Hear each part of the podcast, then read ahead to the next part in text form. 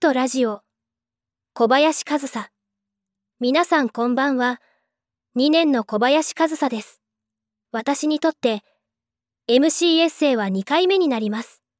急に肌寒くなりましたが皆さん体調は大丈夫ですか？私は急に気温が下がったので服が追いつかなくて毎日同じような格好になってしまうのが最近の悩みです。服を求めて買い物に行かなきゃと思ってます。さて今回のエッセイは何を書こうかなとずっと悩みましたが、今回は私がラジオに興味を持ったきっかけについて話していこうかなと思います。私がラジオに興味を持ったきっかけは何だろうとふと思い返すと父親の影響が強いと思います。私の父は運送系の仕事、いわゆるトラックの運転手をしています。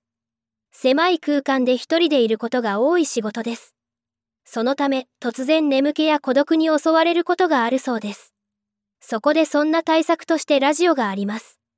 ラジオだったら楽しい話やためになる話、はたまた音楽が流れてとても気分よく運転することができます。父は休日もドライブ中にラジオを聞くことがあります。その時に、この人前こんなこと言ってたんだよ。この曲ラジオで知ったけどめちゃくちゃかっこいいんだよ。聞いてみて。と楽しそうに話す父の姿を見て私はラジオに興味を持つようになりました。と言ってもたまに聞く感じなので、ラジオ好きとは名乗れませんが、そんなことがあって私は人を楽しませるラジオに自分も関わってみたいと思い、慶和キャンパスレポに参加することを決めました。